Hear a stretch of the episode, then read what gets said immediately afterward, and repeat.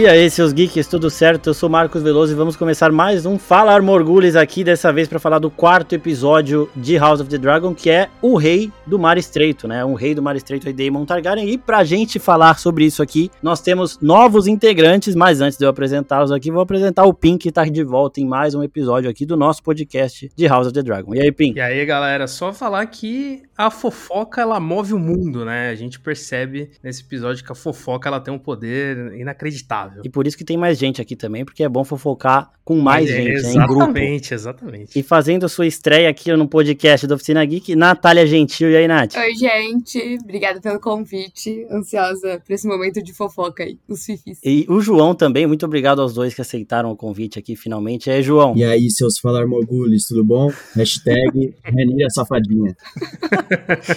Exatamente, já vamos começar nesse, nesse tópico de Reinira aí, porque o Sr. Daemon Targaryen, ele andou apresentando aí prazeres a Reinira, e esse episódio, ele é tudo, ele é tudo não, né, mas ele é a maioria das coisas que fez Game of Thrones ser bom, que é baixaria, fofoca e umas tretas aí por baixo dos panos, e o começo do episódio já mostra, achei muito foda isso, uma curiosidade é que assim, o episódio inteiro a Reinira passa com o colarzinho que ela entregou pro Daemon, e aí depois que ele faz o que ele faz com ela lá e ela fica com o Kristen Cole, ela tira o colar. Então, o colar que mostra que ela tinha o amor platônico ali pelo tio dela e depois é, esse amor acabou sendo frustrado. Mas eu queria saber de vocês, todo mundo aí, a Reinira, ela tem química com o Daemon ou não? Cara, assim, é meio bizarro, primeiro, separar o fato de serem familiares. Eu sei que isso, isso em É, Game of Targaryen Thrones... ia ficar. Porque assim, eu fiz É. um post na oficina hoje e tinha gente indignada, velho. rendeu, Ô, gente, rendeu. falando... Não, porra, é sacanagem. Falando de Game of Thrones aqui, os caras, nossa, vocês estão incentivando incesto. Que isso, cara? Tá maluco, porra? Falando de Game of Thrones. Mas vai, é. Não, primeiro, outra pergunta, vou mudar. Ela tem mais química com o Daemon ou com o Kristen Cole? Ah, com o Kristen, sem dúvida. Kristen. Eu acho que a relação dela com o Damon é aquele, sei lá, eu, eu senti um, um sentimento muito primário ali, não é tão emocional quanto o do Kristen. Então, sei lá, ali eu acho que foi também um, um- é porque assim, é, é tio e sobrinha, não tem como, não tem como separar isso. É- ainda é meio bizarro. Então, eu acho que é- é- essa química dela com o Kristen acaba sendo maior, até porque ele se entregou também, né? Eu acho que na, na do Damon ele fez mais um papel meio que, entre aspas, de professor ali do que alguém que queria participar de fato. Ou ele queria e não conseguiu por questões biológicas ali, que a gente já viu que o Damon sofre um pouquinho, né? Então é, eu senti essa química muito maior com ele do que com o Damon. Eu acho que o Damon, ele é isso, ele despertou nela o que ela não conhecia. E aí depois ela se abriu totalmente pro, pro Cole. Mas eu acho que no- na cena, quando ele não consegue ir até o final, é porque ele teve um sentimento estranho ali, que ele não conseguiu entender. É, acho. sei lá, mano. É a pri- Não é a primeira vez que ele faz dessas, né? Mas e você, João? É mais Kristen Cole ou mais Daemon ali com a Reinira? Cara, eu acho que o que toca ali na parte do Damon é muito mais voltado pro pra necessidade de estar desafiando o pai dela, é, enfim, essa necessidade da, da Rhaenyra de meio que se se empoderar e falar que, putz, ela pode fazer o que ela quiser ali, desafiar, fazer, enfim, fazer o que o que o pai dela não espera, né? Eu acho que tem muito disso. E ali a parte do Kristen Cole, eu acho que ainda tá bastante no início, pode ser uma coisa que se desenvolva, mas eu acho que ali na parte do que houve tudo tudo tudo que aconteceu ali, foi muito porque ela ela foi ela foi até lá é, na parte de baixo da, da cidade, voltou e quis quis se, enfim, se descobrir, quis é, que não quis dormir com, com o fogo Targaryen aceso, né? Exato, não, foi o Daemon, ele acendeu o fogo ali, ele foi mostrando as coisas pra Reinira, e, mano, ele simplesmente deixou ela ali na vontade, né? E aí o Kristen Cole tava lá e ela já tava dando umas olhadas pra ele, só que é o seguinte, tipo, eu, em relação a, a falha do Daemon ali, eu sei lá, porque não é a primeira vez, né? No primeiro episódio ali com a Missária acontece a mesma coisa. Ela fala até pra ele, não sei porque que você tá nervoso, você é o Damon, montador do Carax, não sei o que, começa a exaltar o cara. E, mano, não vai. E aqui, de novo, ele tava bebaço, pode ser por, porque era sobrinha dele, é, sei lá, por, pelo que a Nath falou aí do sentimento dele tá gostando dela mesmo, mas não sei porque que os caras estão dando um ênfase nisso aí do Damon. E aí, e também ele tava cachaçado, né? Mas, é... Mano, desculpas, mano. Mas o... o porra, é, é, não sei, eu não sei. Falei que eu não sei. Aconteceu duas vezes já com ele, velho. Na, na outra ele não tava bêbado, eu acho, mas ele tava meio triste com as coisas que tinha acontecido. Sei lá, sei lá, não vou... Mas eu acho que isso vai mostrando vai rebaixando ele, sabe? Tipo, acho que vai deixando ele distante de muitas é, coisas. E ele é foda porque ele faz umas coisas foda e depois ele faz umas merda, né? Então, tipo, a chegada Sim. dele aqui, quando a Reinira olhando para ele, parecia que tava vendo um super-herói. Desde o Caraxes passando no navio até ele chegando lá no trono e jogando o martelo, ele foi declarado o rei do mar estreito, não sei o que, e ele se rebaixa ali pro Viserys, se ajoelha. Então, uma relação muito conturbada mesmo, porque o Viserys fala, eu achei que você tinha mudado, não sei o que, eu te amava, te defendia, e você sempre dando essas patadas nas minhas costas. E o que eu entendi dessa cena toda dele com a Renira é que ele quer casar com a Renira, só que ele sabe que o Viserys nunca deixaria. Então ele meio que forçou isso, tanto que ele mantém a história de que ele realmente transou com ela depois, mesmo não tendo transado, porque ele pensou assim: ah, se eu fizer isso, nenhum outro Lorde vai querer, e aí eu posso pedir pro Viserys dessa forma, né, na marra. Vocês acharam isso também, não? Sim, eu concordo. É porque é uma maneira dele ganhar o trono também. É, ele resolve tudo do jeito dele, né? Então ele é meio. É, o, eu acho que a graça dele é justamente essa, porque ele é totalmente imprevisível, assim. Então você nunca sabe o que, que ele é capaz ou o que, que ele vai fazer. Quando você tá esperando alguma coisa, ele faz é, o oposto. Então, assim, para mim, é, a graça dele, do, desse personagem, é essa que faz ser um dos melhores até agora. Isso reflete no episódio, porque é, é, na primeira cena ele chega com a coroa lá e ele até se curva diante do irmão dele e tal. Então aí ele tá calmo, mas aí passa um tempo, já acontece isso, e aí depois ele. O irmão dele, bem, tipo, quase ataca ele, sabe? Que ele aparece caído. Sim, é, ele tava também então, ali, ele tava assim, muito bêbado, né? Tava completamente derrubado. É. Até dormiu no chão depois ali, uma coisa que muita gente aqui já fez também. Mas. Parece que foi no sábado. É, então. É... Parece o João todo, todo pós-rolê. Mas o foda é que é isso. Aqui em um outro episódio eu tinha falado, né? Que o Damon ele sempre prioriza e respeita a família. Só que não dá para falar isso aqui. Porque a última coisa que ele fez nesse episódio foi respeitar a família nesse momento, né? Só que uma coisa muito engraçada também foi a Reinira como ela tava apaixonada né, pela, pela parte baixa ali de Porto Real. Aquele negócio, né, ser pobre por um dia é fácil, é bom, todo mundo gosta. E, mano, ela, ela sai, tipo, ela ficou apaixonada, o cara chama ela de moleque, ela fica mal feliz, ela tava assim, até na peça, que o Damon vai lá e mostra que o povo não tá favorável a ela, ela ao invés de, sei lá, qualquer outra ali ia sair chorando ou ia querer brigar, ela não, ela entra na brincadeira, ela vai junto, então, mano, eu achei muito, pô, essa atriz, ela é muito foda, né, então, é, a Reinira aqui, eu achei do caralho, e o momento do Kristen Cole é foda, porque ele tá num, num dilema ali, porque ela é a princesa, ele poderia dizer não para ela, mas ele tá com receio. Só que ele sabe que se alguém descobrisse que ele tava fazendo aquilo, ele ia pra forca, né? Ele ia morrer. Então ele fica com medo. Vocês acharam que era isso ou vocês acharam que ele não queria, que ele tava meio que achando que tava sendo forçado a fazer o que ele fez? Eu acho que ele é justamente isso. Ele ele queria, dentro dele ele queria, mas ele pensou justamente isso. E é,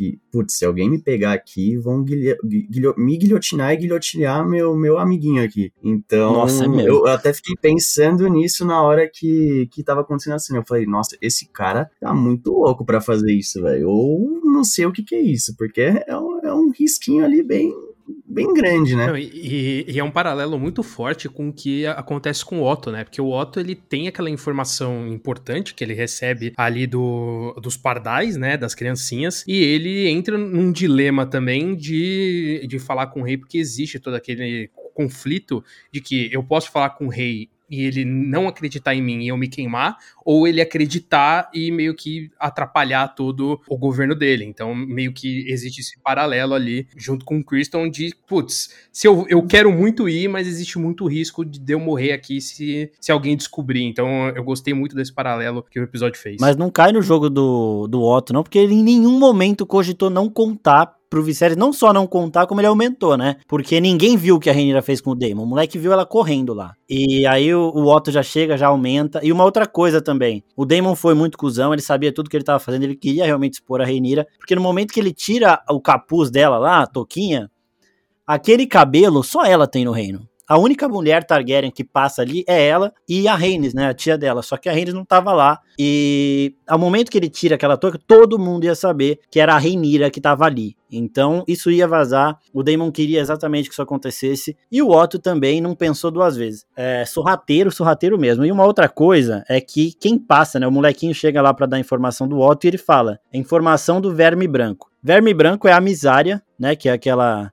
A mulher lá que estava com o Daemon até o episódio 2 ela abandona ele depois que ele fez toda a cagada lá de expor ela da forma que ele expôs, falar que ela tava grávida, a gente até falou disso, que ela podia ter bom rito por conta disso. E ela agora vende informação. Naquele momento ela estava trabalhando com o Otto, mas eu acho que ela pega as informações das crianças, né, e vende para quem ela acha que vai pagar mais. Nesse momento, sabendo dos interesses do Otto, ela falou: entregue isso aí pro mão do rei. E aí ganhou dinheiro em cima. Mas a Missária, como essa. Fazendo o papel do Mindinho ali, de mestre dos sussurros, descobrindo tudo, vai ser bem interessante. E a gente começou a ver isso agora, né? A nova profissão dela em Porto Real. Ah, eu acho que a gente vai ver um pouco do personagem dela mudando totalmente, assim, agora nesse quinto episódio. Porque antes ela era só uma. Como é. eu falei isso? Puta. Ela tava, é, uma prostituta, é a puta mesmo, é. ela tava, tipo, sobrevivendo, né? Ela falou, eu não tenho muito, tipo, tenho, vivo com medo, tenho que me proteger. E aí agora, depois que o, o Damon fudeu com ela também, ela tem que se virar de algum jeito. Ela até fala, né? A minha vida anterior, ela não era tão boa assim, tipo, não era tão segura quanto essa agora. Então, ela tem realmente uma estrutura de segredos ali, criança espalhada na cidade inteira. Ela sabe de tudo e ela sabe com quem negociar essas informações. Eu não sei se ela está trabalhando diretamente com o Otto há muito tempo, né? Ele fala que já recebeu outras informações do, do verme branco que é ela, mas eu não sei a lealdade dela com o Otto até onde vai. Não sei se ela poderia vender informação contra o Otto para o Damon, por exemplo, mas ela também sabe o que ela está fazendo e vai crescendo de importância. Antes da gente passar para Alicent, tem uma coisa também que eu quero falar quando a Renira tá lá correndo, fugindo do Damon que eles ficam brincando de pega-pega, ficam brincando de falar valeriano ali só os dois, para os outros não entenderem. Então ela e o Damon eles ficam com essas graças. E ela esbarra num soldado, que é o Harry Strong, que no episódio anterior tava lá, é, descasca, sei lá, que tava fazendo, desossando um peixe, e tava apaixonado pela Renira quando ela chegou com o Javali. Então esse é um outro cara que a gente vai vendo aos poucos, que ele apoia a Renira, né, que ele gosta dela, porque ele poderia também ter contado para todo mundo que ele viu ela ali, ele não falou, só deixou ela seguir a vida, fingiu que nunca viu. Então é um cara que aparentemente nesse começo tá do lado dela. E aí a gente chega na Alicent. Vocês gostaram de ver a, a relação das duas? Não, não é cobrinha ainda não, calma. Vocês gostaram de ver as duas tentando voltar a ser amigas aí? Ai, gostei. Eu, eu acho que isso entra um pouco no que a gente comentou no episódio anterior, Marcos, no sentido de que eu ainda não tô, não me acostumei tanto com a passagem de tempo de House of the Dragon.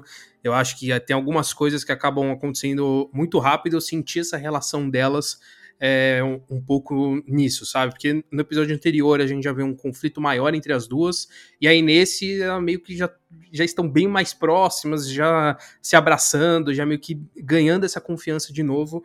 Então eu acho que nisso me perdeu um pouco. Eu gosto da volta delas, porque acho que a gente conhece um pouco do futuro e sabe que isso vai virar um conflito maior, então isso se torna ainda mais interessante, essa construção, né? É muito bom ver esses episódios construindo o que vem virar a ser consequência lá na frente. Então, acho que é um ponto muito, muito positivo por um lado, mas do outro, eu sinto muito essa virada muito brusca por conta dessa passagem de tempo um pouco mais gritante nessa série do que como a gente vê em Game of Thrones. É, e nesse episódio é um ano em, em relação ao episódio anterior, a gente descobre isso pela peça, né, que a Renira tá assistindo, hum. que eles falam, o bebê Aegon de 3 anos. No episódio anterior ele tinha 2, aqui ele já tá com 3. E nesse episódio a gente viu a Alicent segurando um bebê, né, aquele bebê lá é a Helena, que é uma das filhas da Alicent com o Rei Viserys aí, que vai acabar também casando com um dos filhos dele. Então, se vocês já estão incomodados com o incesto de tio sobrinho aí que os Targaryen fazem, vocês vão ver um de irmão ou irmã aí também mais pra frente, que vai causar pra caramba nessa história. Eu espero que eles não, não acelerem tanto assim a história a ponto de a gente ver o que, que vai acontecer aí no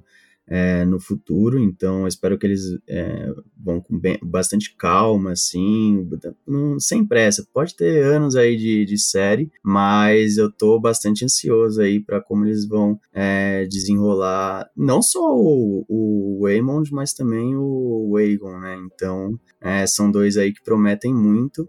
E aí até fazendo também é, uma ligação com a Alicent. Agora eu vejo muito que é, na etapa atual ali da série eles estão fazendo meio que passando a imagem dela de que ela é muito influenciada pelo pai dela. Então a pressão do pai dela é gigantesca para que ela meio que tome uma posição ali e faça com que o Viserys ele mude de ideia em quem vai ser o herdeiro dele, né? Então, não sei se a série vai manter isso ou como que eles vão trabalhar para daqui a alguns episódios dar mais é, aparecer que, que ela realmente mudou a personalidade dela e é o que ela realmente quer e não é uma e que não é uma imagem que o pai dela tá, tá passando. Completando o que o João tava falando, eu acho que isso vai ficar mais forte porque o pai dela não vai, não vai ser mais o mão do rei. Mão do rei. Então eu acho que vai ser o momento dela aí se mostrar.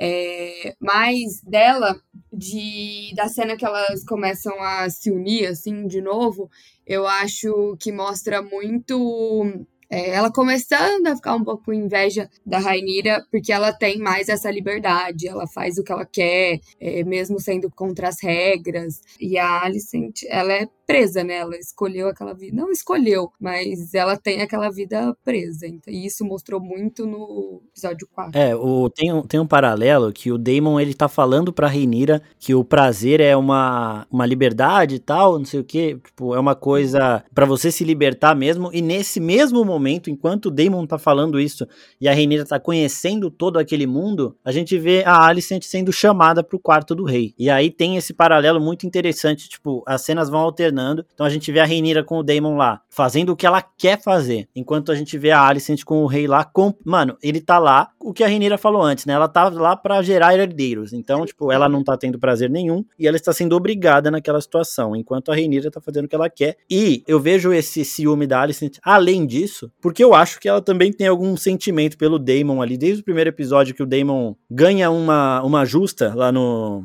no torneio e pede os favores pra Alicent. Ele faz isso para provocar o Otto, né? Porque ela é filha dele. Mas eu acho que a Alicent também tem alguma coisa por ele. Assim como deve todas as minas do, do reino lá ter alguma coisa pelo Daemon. Porque, mano, o cara monta o Caraxes, ele é um Targaryen, ele é fodão. Então eu acho que é normal isso, né? Vocês também acham que ela tem uma, uma quedinha pelo Daemon também? Não. Particularmente falando, acho que não. Acho que é muito mais a questão do, entre aspas, do status ali, sabe? É um prazer pelo status do que por ele em si. É, porque até o, até o momento ali, a, a Rainira não estava sendo indicada como herdeira e ele era o, o mais próximo a assumir o trono. Então acho que era mais o prazer por isso do que por ele de fato, né? Então, sei lá, eu não, eu não, eu não consegui enxergar muito isso que você enxergou, mas olhando por esse lado, eu acho que se encaixa mais nesse sentido. É, eu, é, eu também, eu, eu vejo muito isso. Eu vejo que esse, esse incômodo da Alicent não é, é em relação a um, é, a um ciúmes, a um desejo que ela tem com o Damon, mas sim a um desejo que ela tem de ser mais livre, assim. Tanto é que uma parte do episódio ela fica meio que fazendo uma autorreflexão do, do que, que ela faz parte ali, qual que é o papel dela. E aí depois tem essa, essa conexão das cenas, né? Tem o diálogo lá do, do Damon com a Rhaenyra falando que o casamento é algo político e depois que você cumpre a sua missão do casamento, você você pode ir livre para fazer a putaria que você quiser, que você já cumpriu a sua missão. E aí faz esse paralelo lá das duas cenas, né? Da, da Alicent ali fazendo meio que algo por obrigação, que não claramente não dá prazer nenhum para ela. E enquanto a Rhaenyra ali tá conhecendo a, a, vida que o Daemon tava falando para ela em alguns diálogos anteriores. É, e aí a gente já chega no, no segundo tópico aqui, já acabou a baixaria. Chega na parte da fofoca e nas implicações diplomáticas que isso causa, né? Porque é óbvio que o Daemon sabia que as pessoas iam ver a Rhaenyra ali e que isso ia chegar no rei porque tem um monte de fofoqueiro ali. Tem o Otto, o Corlys Velaryon e a Rhaenys, eles são fofoqueiros. Todo mundo ali é fofoqueiro. E Game of Thrones sempre foi assim. House of the Dragon também vai ser. E aí, no momento em que a Alicent... Essa cena eu vi no Twitter lá, causou muita... Tipo, teve muita discussão ali no, porque a, a Reinira se mostrou uma bela de uma dissimulada aqui. Foi, eu fiquei impressionado com a habilidade dela de mentir na cara das pessoas ali sem nem piscar. No momento em que a Alicent escuta o que o pai dela tá falando pro rei ali, do que a Reinira fez, ela vai confrontar a Reinira. E nesse momento, por incrível que pareça, eu tava vendo o diálogo de novo, a Reinira não mentiu, porque a Alicent ela fala, é, não, a Reinira fala, eu juro pela alma da minha mãe que não aconteceu nada entre mim e o Damon, no sentido de sexo, assim, porque ele broxou, né? Então, não, realmente não aconteceu nada. E aí depois a Alicent vira e fala: se um Lorde imagina, cogita que você foi maculada, você não, você não conseguiria um casamento importante, um casamento grandioso, né? E aí a Renira só responde assim: eu me arrependo. Se arrepende do quê, né? A Alicent deve ter pensado, ah, ela se arrepende de ter se exposto dessa forma mas ela pode estar falando que ela se arrepende do que ela fez com o Kristen Cole depois. É que a Alicent não perguntou. Então, ela é muito safa, a Rainira é muito inteligente, ela sabe colocar as palavras, só que ela não mentiu usando a alma da mãe dela, né? Então, ela estava falando do Damon, ninguém perguntou nada do Kristen Cole e a vida seguiu. Mas o que, que, vocês acharam dessa habilidade da Rainira aí de ser completamente dissimulada pro pai, pra melhor amiga, para todo mundo que perguntou as coisas para ela? Ela nem pisca, né? é, e eu pensei muito nisso na, na parte que ela jurou pela mãe dela. Eu falei, coitada, coitada, tá se revirando ali no túmulo. Mas eu acho que assim, isso, essa habilidade dela ser dissimulada também é, vai representar muito assim da, da capacidade dela para ser uma futura governante, assim, porque querendo ou não, no, no jogo dos tronos aí, essa é uma habilidade interessante de se ter. É, é, o famoso falar com convicção, né? Você pode estar tá falando a maior barbaridade de todas. Se você fala com convicção, pessoas acreditam em você. Eu acho que a Rainira tem essa habilidade e é uma habilidade fundamental nesse universo que a gente vê, né? E é um ponto importante para governar também. Então, eu acho que também é um exercício importante ali que a gente vê ela não só como uma personagem evoluindo, né? Porque a, a, a gente vê a Rainira crescendo cada vez mais em todos os sentidos e eu acho que nesse ponto ela começa a aprender como as coisas funcionam também. Que a gente viu da inocência dela nos episódios anteriores, de não compreender que as coisas elas são injustas mesmo, né? Você tem que jogar o jogo para conseguir ganhar, e eu acho que agora ela tá entrando nesse jogo de fato, né? Que eu não sei se é a intenção da série, mas acaba sendo meio que uma, entre aspas, uma brincadeira ali no sentido de amadurecer, né? Que é uma coisa que, ah, no, no momento em que a, a menina menstrua e trans é quando ela cresce. Então, né, não sei se foi a intenção de fato ali, mas talvez seja uma, um jogo que a série tá fazendo de mostrar que realmente ela tá crescendo, que ela tá entendendo as coisas e entrando nesse universo de fato. É, eu concordo com vocês. Ela me lembrou muito a área. Eu acho que desse amadurecimento Total. rápido, sabe? De ter que lidar com coisas assim inesperadas e e ela soube mentir muito bem. Mano, eu lembro do, do momento da área em Game of Thrones lá, que a, a, a, vez que ela vai fazer sexo lá com o. com o. É, a primeira vez que ela vai transar, que, mano, ficou todo mundo chocado. A, ela já devia ter na história uns 20 e poucos anos. A atriz também, mas ficou todo mundo chocado porque começou a ver a área desde criancinha. Aqui a Reinira, pelo tempo que a história passou, deve ter uns 18, 19 anos, né?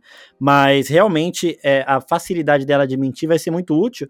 E ainda nisso que o João falou, tem muita coisa nela que eu vejo direto que o poder dela de manipulação e tudo mais, que, mano, ela vai realmente causar e vai, tipo, vai ser forte. Porque na cena mesmo que ela tá vendo como o povo rejeita a ideia de ter uma mulher no trono, ela se controla muito bem ali e ela sai falando, tipo, ah, o que eles pensam não, não quer dizer nada, não importa, né? Também ela manipula o rei, tirando o Otto do caminho dela, entre aspas, né? Porque a gente sabe que o cara é inteligente também, ele não vai se dar por vencido por conta disso.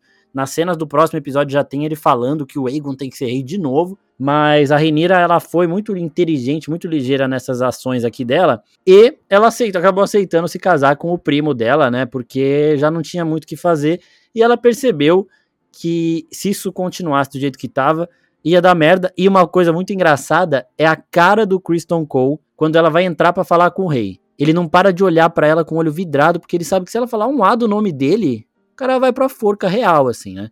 E no episódio anterior ele tinha falado de como ele estava honrado de ser da guarda real, que era o maior, a maior honra que a família dele já recebeu na história, assim. Então, mano, ele vendo a chance disso tudo ir pro ralo, a cara dele é impagável ali. E aí a gente já chega nessa parte de manipulação. Só que uma coisa bem interessante, fora isso, né, de é, outros detalhes aí, é da gente ver como o Viserys ele tá machucado pelo trono de ferro, né? Então ele já perdeu dois dedos, as costas dele estão todas ali machucadas mesmo, tipo, são lesões que não se curam, vai ficando preto, é muito estranho. A cena que ele tá ali fazendo novos herdeiros com a Alicent num momento completamente também desconfortável, a gente vê mais das lesões dele, então, mano, é o trono sempre, de novo. Mandando um recado e rejeitando ele. E uma coisa que eu reparei é que agora que ele tá sentindo mais a dor dessas feridas e tal, é, você não vê muito ele sentado.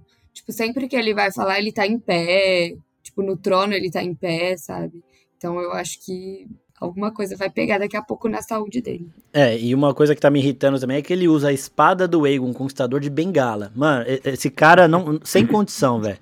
Ele tá, ele, ele montou o dragão que ele fez o dragão morrer de desgosto, tenho certeza que o Balerion morreu de desgosto. Ele fala ali toda hora que ele não é um bom guerreiro, não sei o quê. Só bebe e faz merda. Nesse episódio ele tomou as decisões certas aqui. Mas usa a espada, mano, a espada da conquista lá, ele usa de bengala. Só que vamos falar disso das, das decisões certas que o Viserys tomou pela primeira vez na série, né? Na primeira conversa que ele tem com o Otto, quando o Otto conta o que ele viu, o rei já fala, né? Ah, você é muito espertinho, né? Agora você tem interesse aqui. É, você quer, só que ele não toma nenhuma atitude de novo, né? Mais uma vez, alguém faz, cometendo uma traição debaixo do nariz do Viserys e ele não fazendo nada. Mas, depois que a Reinira conversa com ele e consegue ali induzir o rei, ele vai e tira o Otto de mão do rei. O que vocês acharam dessa conversa deles dois ali? Vocês acharam que o Viserys conseguiu se impor ou, ou não? Se impor, ele se impôs. Agora, se ele fez o certo, eu acho questionável. Eu entendo também a intenção do Otto ali, porém, ele tem um lado profissional, digamos assim, que ele não fez o errado. Lógico que ele tomou um, uma atitude um pouco brusca demais em não pegar provas, o que era muito arriscado, e eu acho que ele tinha consciência disso, de que ele estava fazendo uma acusação para o rei sobre a filha dele de uma forma que ele não tinha provas, eram boatos, e é claro que a palavra da filha vai ter muito mais força do que a palavra do mão.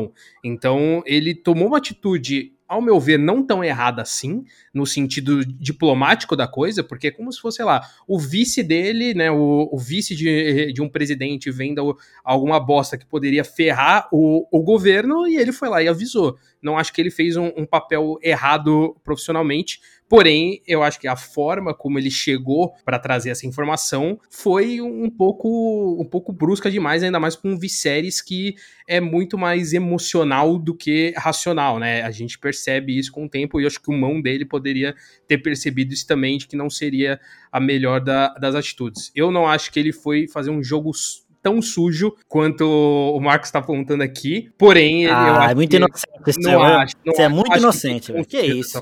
Não acho que foi tão sujo assim. pra é caralho. É sujo, é sujo, porque qualquer coisa Game of Thrones do universo, alguém tá fazendo alguma sujeira, mas eu não acho que nesse ponto foi tão sujo assim. E ele ainda tenta Cara, falar eu... com um jeitinho. Né? Ele tenta, ele tenta falar é, com um jeitinho, porque é uma informação tão, tão forte ali pro Viserys que, mano, não tem jeitinho pra se contar isso. É muito difícil. É muito difícil. Eu acho que ele fez o correto, é exatamente isso. Ele fez o correto na é, no sentido de, putz, ele é a segunda pessoa mais importante ali de todo o reino. Então, ele fez o correto em avisar. Mas, por outro lado, a gente sabe que ele avisou porque ele tem uma ambição ali pro netinho dele, né? Então, ao mesmo tempo que ele fez o certo, a gente sabe o porquê ele fez o Exato. certo. Exatamente. E a gente chega na, é, no jogo da, da Reinira pro pai dela. E, de novo, eles vão conversar. E aí o Viserys se liga de tudo, né? Ele fala: o meu pai era o mão do rei. E três dias, não sei se foram três ou cinco, cinco dias. dias depois, no cargo aqui, ele morreu num acidente. E assim, a gente lembra que o reinado do Jaehaerys era muito foda, só que muitos, tiveram muitas tragédias ali. E a maioria dos filhos dele morreram por tragédias. Então, o Aemon, que era o pai da Rhaenys ali, morreu numa guerra por, por uma flecha que nem era para ele. Acabou varando o pescoço dele, mas era pro outro cara que tava do lado dele. E o Balon também, que é o pai do Viserys, acabou morrendo por um acidente mas o Viserys já começa a culpar o Otto de tudo isso, e aí ele foi muito sagaz, porque eu achei que ele não ia se ligar na parada da Alicent, não. Ele fala, eu nunca me recuperei da morte da Emma, só que a Alicent, ela me deu muito conforto quando eu mais precisei, não sei o quê. Então esse seu plano foi um plano muito demorado, mas um plano muito bem orquestrado aí, só agora eu vejo. Então, além disso, a Renira conseguiu abrir o olho do pai, do pai dela para toda essa situação só que, de novo, o Viserys falta pulso firme para ele, porque ele fala. A Rainha até fala, ó, para resolver isso, pega o Aemon, o Aegon aí faz dele o seu herdeiro. Aí ele, não, não vou fazer isso. O Viserys fala, não vou fazer isso, porque eu não quero é, discussão, eu não quero dúvidas no meu embaixo da minha sucessão aqui para não causar guerra. Só que é exatamente isso que ele tá fazendo. Ele tá vendo o povo inteiro querendo o, o Aegon como rei, até porque essa parada de na, na parte baixa da cidade o povo tá fazendo, pedindo o Aegon de rei, o Viserys tem como saber também, né? É, se o, o Otto tem os espiões dele, o Viserys também deveria pelo menos ter a informação dele. Se ele tá vendo o reino inteiro, Lorde falando que quem tem que ser rei é o Aegon, o povo também falando, e ele deixa isso e só, tipo, ele fala pra Renira, ó, oh, você vai ser herdeira. Ele só fala pra ela, ninguém tá ouvindo essas conversas deles. Ele só reforça isso pra ela. Então vai crescendo mesmo essa rebelião aí embaixo do nariz dele, e ele não toma decisão nenhuma. Só que eu achei muito forte a cena dele tirando a mãozinha do rei ali do, do Otto. E eu quero saber de vocês quem vocês acham que vai assumir esse, esse cargo importantíssimo aí. O meu palpite, antes de vocês falarem, é do Corlys Velaryon mesmo, né? Que é a serpente marinha lá porque ele precisa reforçar essa aliança. Já vai casar a Reinira com o filho do Corlys. Só que eu acho que dar a posição de mão do rei pro Corlys seria o mais correto. O Daemon seria um candidato, mas depois da treta que eles tiveram agora, não vai rolar. Quero saber o que vocês acham. Eu concordo com você. Eu acho que vai ser o Corlys. É, minha teoria aí é que ele vai tentar negociar o casamento dos dois, né, da Rhaenyra e do Laenor, e aí eu, eu acho que o Corlys vai ficar com um docinho, assim, ele falar, ah, você não quis, você não quis na época, e aí ele vai oferecer meio que um, um combo de benefício ali, ele vai falar, puta, então é, você pode também ser minha mão. Essa é a minha teoria aí que eu, que eu tô pensando. Mas ele não me passa uma confiança muito boa, não. Ah, ninguém passa ali. Ninguém passa, ninguém passa. Isso que é foda. Uhum. Mas uma outra coisa, pensando nisso também, porque eles falam no, no pequeno conselho que o Corlys está querendo casar a filha dele, né? Que é aquela menininha que quer casar com o Viserys. E aí, nesse pacotão de, de possíveis alianças aí, nesse pacotão de benefícios que o Viserys daria para ele, ainda tem. Ele tem que impedir o casamento da filha, né? Porque casar com gente de Essos do mesmo jeito, ia dividir a família do mesmo jeito, então ele tem que impedir.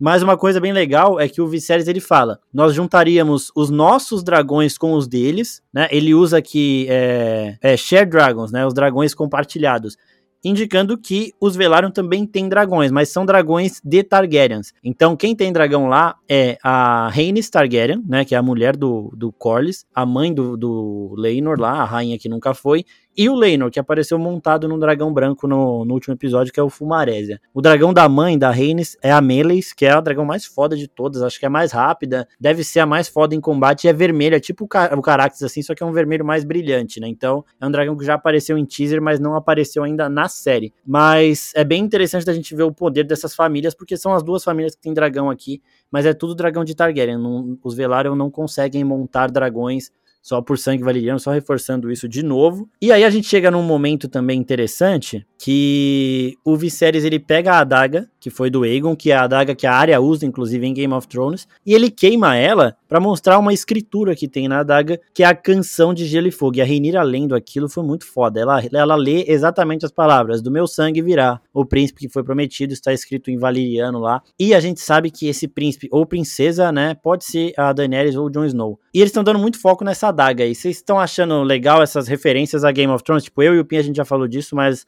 a Nath e o João estão estreando aqui. Eu quero saber o que, vocês estão achando deles ficarem citando toda hora essas referências que ligam para uma parada que vai acontecer daqui 170 anos, né? As profecias dos Targaryen aí. Cara, eu acho que essa adaga ela vai ser muito importante mais pra frente, assim, porque senão eles não. Acho que eles não dariam tanto foco nela. Então, eu acho que ela tem algum potencial aí na série, além do que do que a gente já sabe que aconteceu no, no Game of Thrones, né? Então, eu acho que ela vai ter algum papel é, fundamental aí no, no decorrer de episódios ou temporadas. É, não sei se ela vai ter um papel, na minha opinião, importante daqui, um, daqui uns episódios, mas eu acho que eles fizeram bem relembrar, porque foi um momento crucial de Game of Thrones.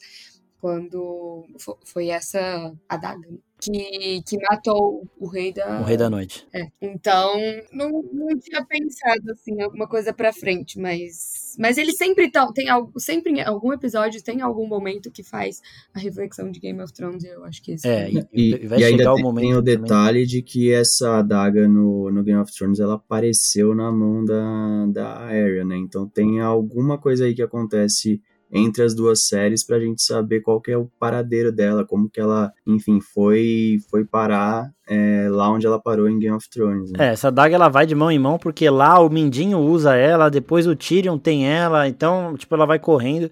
E aqui no teaser, é, em um, um trailer ainda antes da série estrear, a gente viu essa adaga na mão da Alicent, né? Então, provavelmente, quando o Viserys morrer, vai ficar com ela ou com o Aegon, que é o filho dele, né? Não sei se, se iria pra Renira, não. Mas é, outras coisas desse, desse episódio que a gente tem para falar, eu queria saber o que, que, vocês acharam daquele molequinho do começo do episódio lá que arregaçou com o maluco, mano, na, naquele momento que tava todo mundo tentando tá convencer a Renira a se casar. É, o moleque, mano, ele matou o cara ali pesado, com uma puta espada maior que ele. Eu quero saber o que, que vocês acharam Pô, dessa cena aí. demais, mano, não tem como. Porque Foda é engraçado. E a Renira gostou dele, hein? Pô, demais, também, depois daquilo, pô, até eu casaria com ele, maluco.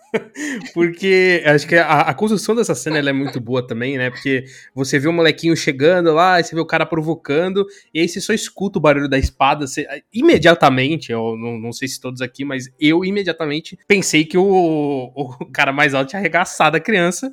Mas você vê que a criança arrancou os órgãos do maluco. Então, eu achei, mano, achei muito foda, achei muito foda, porque é, é a, a violência de Game of Thrones voltando ao, ao seu ápice, né?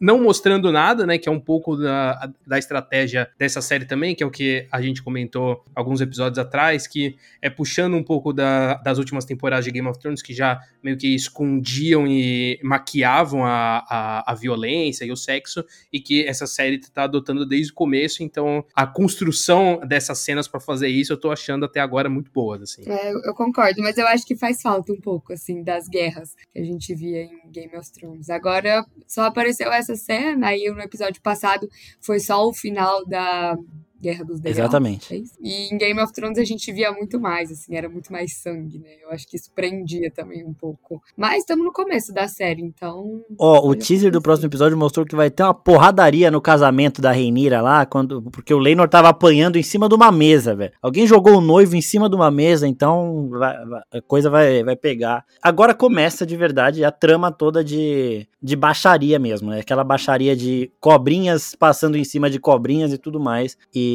sei lá, esse episódio já, já deu essa indicação, mas esse molequinho foi foda. E quando eu ouvi também, eu falei, pronto, o moleque se arregaçou.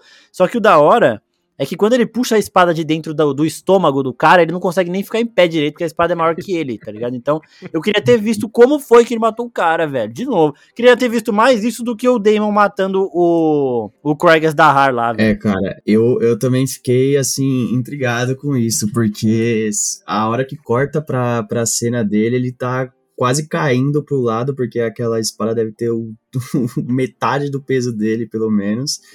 Mas eu tava dando, dando uma lida também é, depois do, do episódio, porque eu fiquei intrigado. Eu vi que aquelas duas casas ali que, que o cara, o grandão fica alfinetando o, o pequenininho, meio que eles têm uma, uma rixa, né, de, de anos ali.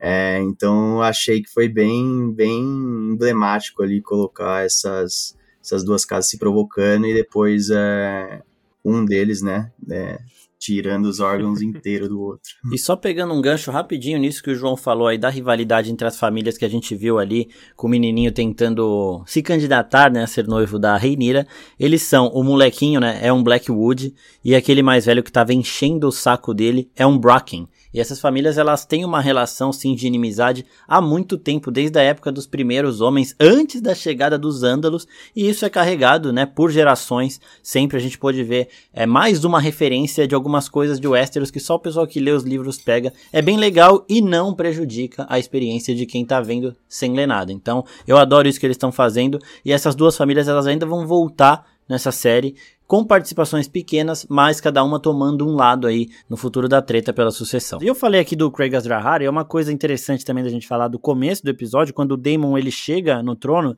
que ele chega com um martelinho na mão, né, uma entrada fodona, o Daemon ele tem os momentos fodões dele lá, por isso que todo mundo deve gostar do cara, não é impossível não gostar. E ele pega aquele martelo, ele joga no chão e fala pro Viserys, adicione ao trono. Porque o trono de ferro ele foi forjado pelo Balerion, o dragão do Aegon Conquistador, usando as espadas dos inimigos derrotados, né? Então, quando o Daemon chega e derruba o martelo do engorda caranguejo no pé do Viserys e fala adicione ao trono, isso mostra, né, que mais um inimigo aí foi derrotado pela força dos Targaryen. Então, é o simbolismo. E uma outra coisa legal aí, de, mais de produção da série mesmo. Eles querem ligar muito esse universo com o de Game of Thrones, mostrar que é o mesmo universo. Eles mudaram um pouco a estrutura do trono para deixar mais parecida com os livros, mas ainda mostrando que é desse mesmo universo. No episódio anterior a gente tinha falado da máscara do engorda caranguejo, que é a mesma máscara dos filhos da Arpia. E isso é uma coisa que mostra, indica que ele, lá em Essos, foi um, um herói realmente, né? Ele acabou encontrando o Daemon no meio do caminho, não deu muita sorte, mas ele foi um herói porque a máscara dele depois viraria símbolo de revolução em Essos, 170 anos depois ali, quando a Daenerys chega e tudo mais. Então é, são curiosidades bem legais. E uma outra coisa que muita gente tinha perguntado pra gente no episódio anterior, em relação a Engorda Caranguejo, e que foi confirmado depois que a gente gravou o episódio, porque é sempre assim. A gente grava o episódio, igual o de Sandman, a gente gravou o episódio inteiro falando, ah, acho que vai ter episódio extra. No dia seguinte do episódio gravado, eles soltam um episódio extra, né? Então, o Engorda Caranguejo foi confirmado, ele tem sim escama gris, só que o Damon não pegou. Faz um ano, não faz um ano não, né? Ele tava voltando aqui da batalha. Não, deve fazer, deve fazer um ano sim que acabou a batalha, porque já tava de cabelo curto, já foi proclamado rei e tudo mais, mas ele não pegou escama gris, sei lá, ele sabia que o Kragas tinha escama gris. Escama gris ela passa muito rápido, então já daria para ver alguma coisa. Acho que eles mostrariam, do mesmo jeito que eles mostraram os dedos lá do Viserys e tudo mais. E há uma lenda, reza a lenda aí que alguns Targaryen eles são imunes a algumas doenças e a fogo, né? Então, não a fogo é, exatamente, mas ao calor. O Viserys a gente viu no começo lá, passando a mão na banheira da Ema e falando, nossa, isso aqui tá morno, e a água tava saindo fumaça, né? Então, eles são imunes a fogo e provavelmente a doenças, então, o de... não todos, tá? Mas alguns. Então o Daemon não vai pegar, pode ser por isso, pode ser também porque ele sabia e segurou só na manga do cara, na blusa e tudo mais. Mas ele tem, o, o Kragas da Heart tem escama gris e não vai passar pro Daemon, acabou aí. E aqui nesse episódio ainda, no finalzinho, o mestre chega com um chá abortivo para Renira para acabar de vez com qualquer dúvida que tenha, né? Então, é, o rei não sabe se ela fez ou não, mas para garantir, deu o chá para ela, ela vai tomar o chá. Se tiver um filho ali, não vai ter mais.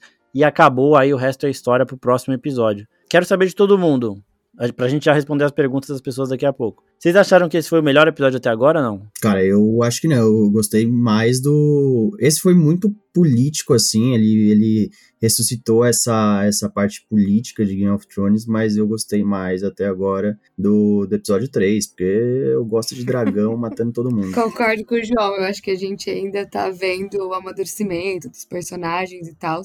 Mas a gente que assistiu Game of Thrones gosta de guerra mesmo.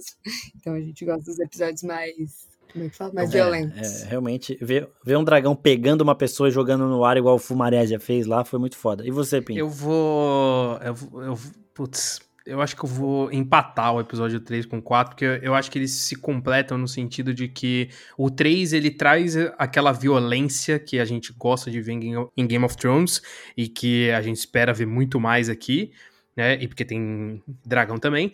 Mas esse, esse quarto episódio ele traz uma coisa que eu gosto muito no universo de Game of Thrones, que é justamente esse conflito político e mais o, humano, assim. Então, por isso que eu gosto de equilibrar, né? Para mim, o, o, terceiro ele tem muito dessa guerra e dessa violência, e o quarto ele tem muito dessa coisa mais política, que eu gosto dessa construção de conflito, né? Nem tem o conflito em si, mas a construção para acontecer mais para frente, eu, eu gosto bastante. Então, eu coloco os dois ali no, no mesmo patamar com é, características diferentes. a gente vai então agora para as perguntas, começando com é, Mafort Ingrid, né? Ela pergunta aqui: a Missária traiu o Daemon ou tudo faz parte de um plano dele? Então, ela e o Daemon, a gente tem que lembrar que do momento do segundo episódio para esse já passaram três ou quatro anos, né? Porque a Alicent não estava nem grávida ali ainda. É, não tinha nem casado com o rei. Então, depois daquela treta do segundo episódio, ela vazou de lá. Ela não ficou lá com o Demon. Então eles, tipo, eles estavam há 3, 4 anos sem se ver. E aí ela teve que se virar do jeito dela. Então a relação dela com o Damon já praticamente não existe mais nesse momento da história.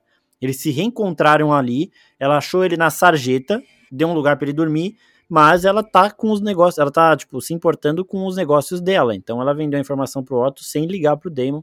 Então não tem muito essa relação. Todo mundo fez essa leitura também ou alguém discorda? Cara, eu, eu acho, eu concordo, eu concordo. Dá para perceber assim a relação deles até mais fria, né? Porque é, naquele episódio que ela aparece, se eu não me engano, é o 2, ele chega por trás dela, meio que no carinho ali. Nesse episódio aí, ela literalmente tá meio que só cuidando dele, porque ele tá mais cambaleando que não sei o que. Então, eu vejo que essa se eles têm alguma relação ainda, tá bem, bem mais Ele fria. tomou a vodka pura do João. é, ó, tem gente perguntando se a gente passa pano pros Targaryen aqui. Pra Rhaenyra eu passo, né? Pro Daemon também tô passando muito pano, porque o que ele tá fazendo de cagada não tá escrito. Pim, passa pano pro Targaryen? Ah, passo, né? Eles são. Eles Você são passou os- pano pra Daenerys? Não, não passei, não passei, não passei. É que Nossa, é eu passei tá, muito. Ela é difícil demais, né? Aquela que ela queima uma cidade inteira. Tem confiança, são, acho que são níveis um pouco diferentes ainda. A não ser que, sei lá, o, o Viserys e a Rhaenyra façam coisas piores, mas até agora eu tô passando pano sim. Até pro Viserys você passa? Pro bananão do Viserys? Eu não aguento Ah, mais, velho. Aí eu tenho dó do Viserys, então, sei lá, em partes, em partes. Em partes eu tenho dó dele. Tá, Nath, passa pano aí. Passou pano pra Daenerys? Nossa, passei muito. Fiz até um quiz novos? na época que eu queria ser ela. Aí, ó, tá vendo? Não, pros novos. Ah, eu passo também, confesso. E você, Pô, João? os caras têm um- uma legião de dragão, como que você não vai passar? Eu tô- Exatamente, quase exato. passando água oxigenada no meu cabelo. Não, o, o- o último episódio dessa temporada eu vou assistir também no esquema Targaryen. Vai todo mundo aqui, vai. É, ó, o, o Olha essas Lucas, promessas. ele Não, não deixa, não deixa isso passar, não. Isso é uma já promessa gravada que eu quero foto. que, que eu já me arrependi e você vai excluir do episódio, por é favor. nem fudendo, eu vou deixar. não, não faz isso. É, é, ó, Lucas Delimap, o Damon é broxa? Acho que não precisa nem responder, porque a série já responde, né? Ou são as circunstâncias que fizeram ele ter aqueles problemas em duas situações que Não, a gente não, não, viu. não. Brocha é brocha, não me importa a circunstância. Essa não, essa não foi a pergunta. A pergunta é se ele foi. Ele foi. E pronto. É isso aí. Acontece. É isso, né? Eu, como a única mulher desse podcast, também. Então, todo mundo concordou, já era Damon, tá ruim pra você.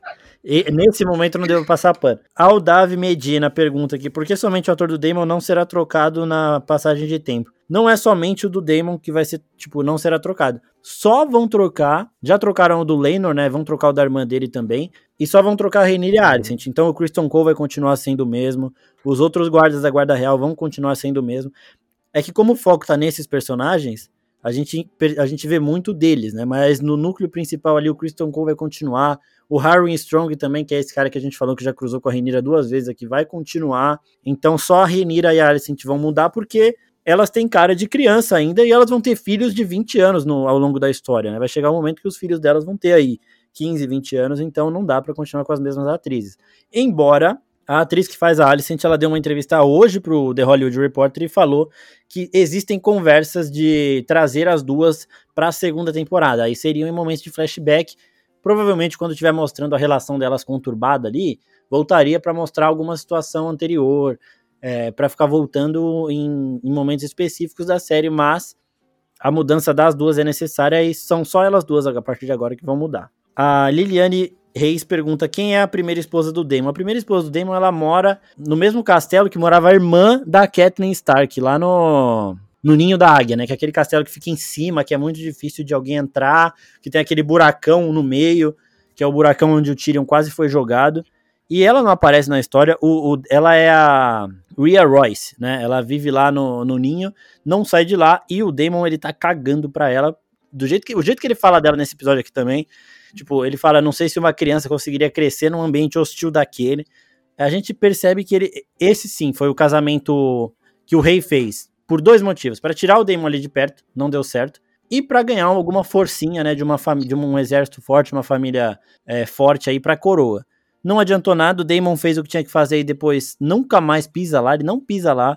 Então ela é. Tipo, não tem muita importância na história, mas é a Rhea Royce. Esse episódio foi uma novelona, ó. O, o, o Wilker Jonathan falando aqui. Esse episódio foi uma novelona, amei. Isso é Game of Thrones. Vocês concordam, né? Todo mundo concorda que casos de família é Game of Thrones, ainda mais agora que a série inteira se passa em torno dos Targaryen, né? Então, basicamente, nós temos Targaryen e os Hightower aí como foco na outra. Em Game of Thrones tinha uma porrada de família, aqui tem menos, então é isso mesmo. Não, só falta os episódios terminarem em preto e branco com a cara do personagem indo pra frente, assim. Só falta isso. Porque de resto. Mas isso que o Marco falou é verdade. De Game of Thrones tinha muito mais famílias, então acho que envolvia mais histórias, assim. E aqui não. Aqui vai ser uma parada mais emocional, né? Porque, porra, no momento que começar a tretar a família mesmo, porque o que, o que a gente tá vendo desde o começo é, de novo, o que eu falei já no, no começo do episódio, a rebelião tá crescendo embaixo do nariz do Viserys, e ele não está tomando a atitude que um rei é, pulso firme tomaria, de resolver a situação. Ele, na cabeça dele, ele tá resolvendo. Mas ele é um bananão e, tipo, tudo isso tá crescendo, crescendo. A hora que ele morrer, e vai ser literalmente na hora que ele morrer, porque tem uma foto do próximo episódio de cima, assim, que dá pra ver a Alice sentindo pra cima da Reinira pra sair na mão. O Viserys tá caído no chão atrás delas ali, dá pra ver as pernas dele morto. Então é literalmente na hora que ele morrer, vai começar a treta real, assim. Então, vai ser uma baixaria nesse jantar. Esse vai, deve ser o episódio mais bombástico aí da temporada. É, é, uma cena que já mostrou em todos os trailers, mostra nos teasers também dos próximos episódios, então não é spoiler de nada. A cena tá o seguinte: tá a Ari sentindo pra cima da Reinira, a Reinira segurando a adaga aqui com a mão, né? Uma cena que mostra no trailer. A, a Rhaenys protegendo os netinhos dela ali, porque a Reinira ela vai casar com o filho da Rhaenys e vai ter filho também a Rhaenys protegendo os netinhos dela e o Viserys morto atrás. Então, a treta, a divisão vai começar literalmente quando o Viserys cair morto. Não vai dar nem um segundo depois. E nesse jantar, a Rhaenyra tá usando o vestido preto, a Alicent tá usando o vestido verde. Por isso que as facções que apoiam Alicent e Rhaenyra vão ser conhecidas como os pretos e os verdes, né? Então vai começar a divisão nesse, nesse jantar e eu acho que pode ser já no próximo episódio. Eu acho que o próximo episódio vai acabar, vai ser durante o episódio vai mudar esse elenco, as duas atrizes, né? É, vocês acham que é isso também? Ou vocês acham que eles vão esperar mais? Porque agora a gente tá no quarto, são 10? São 10 ou 11, né? 10 ou 11, acho que são 10. Chegando na metade da temporada, eu não sei se eles esperariam, tipo, acabou um episódio com esse elenco, já no próximo já tá o outro, ou se eles mudariam durante o episódio.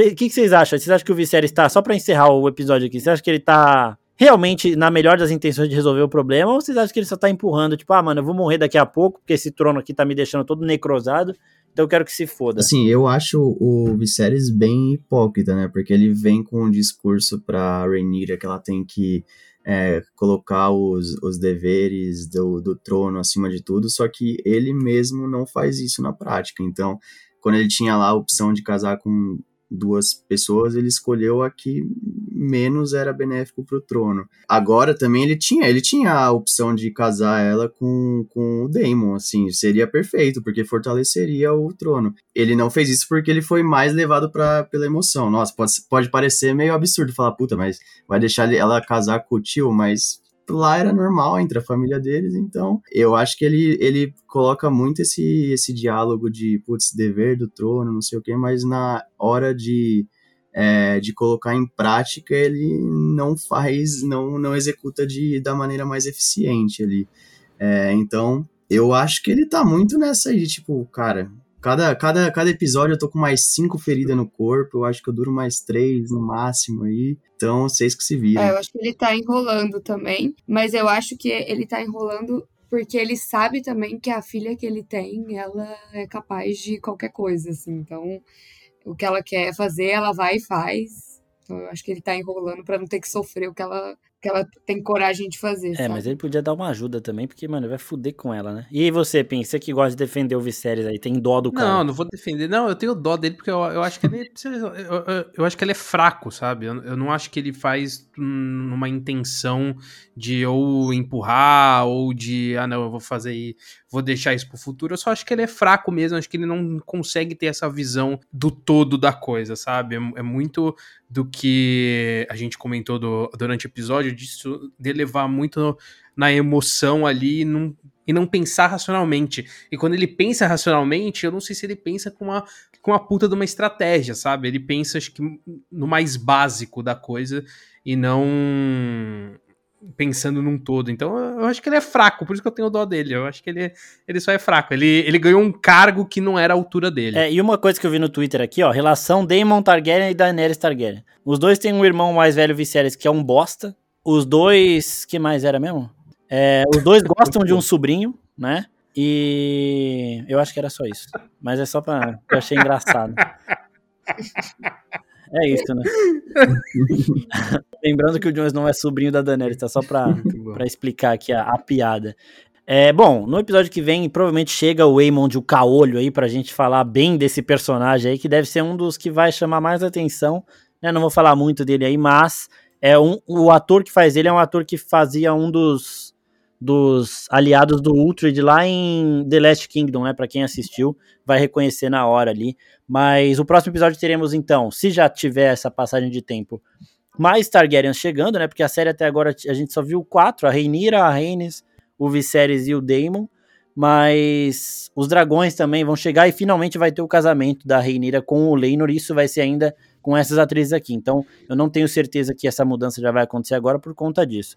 Mas eu queria agradecer mais uma vez todo mundo que mandou as perguntas. Agradecer a Nath, ao João, muito obrigado por terem participado e voltem sempre que quiserem aqui. Obrigado mesmo, Nath. Valeu, João. Obrigada. Agora eu tô oficiada, não sei o que, vou querer participar sempre. João vai ter que voltar para falar do, do Waymond também, porque ele no, no WhatsApp é muito engraçado e a Nath também. Sempre volte, aí vocês vão voltar sim. Vai fazer. Vai ser o time regular aqui do. João só vai voltar é. o dia que eu voltar. Um prazer, cara. Um prazer. E eu queria agradecer também ao Pim, que participa já desde o primeiro e tá sempre editando aqui os nossos podcasts. Então, muito obrigado de novo a todo mundo que participou, que tá ouvindo, que mandou as perguntas. E, pessoal, todo domingo, depois do episódio acabar, a gente já coloca caixinha de perguntas lá para vocês mandarem suas dúvidas para a gente responder aqui. A gravação é na segunda-feira, então não tem muito tempo para mandar. Mas lembrem-se disso. Stories da oficina, umas 11, 11 5 lá, que é a hora que acaba o episódio, já tem a caixinha de perguntas para vocês mandarem as suas dúvidas. E pro pessoal que estava pedindo o podcast de Anéis de Poder, vai ter só um do episódio inteiro, mas o PIN toda semana vai responder as perguntas que vocês mandarem na caixinha lá pelo Instagram mesmo. Então, Acabando o episódio também na sexta, a gente abre caixinha de Anéis de Poder, vocês mandam lá, porque o especialista de Senhor dos Anéis aqui é o Guilherme Pim e ele responde tudo por lá. Então é isso, gente. Muito obrigado a todo mundo e até semana que vem. Tchau, tchau. Valeu, pessoal. Tchau, tchau. Tchau, tchau.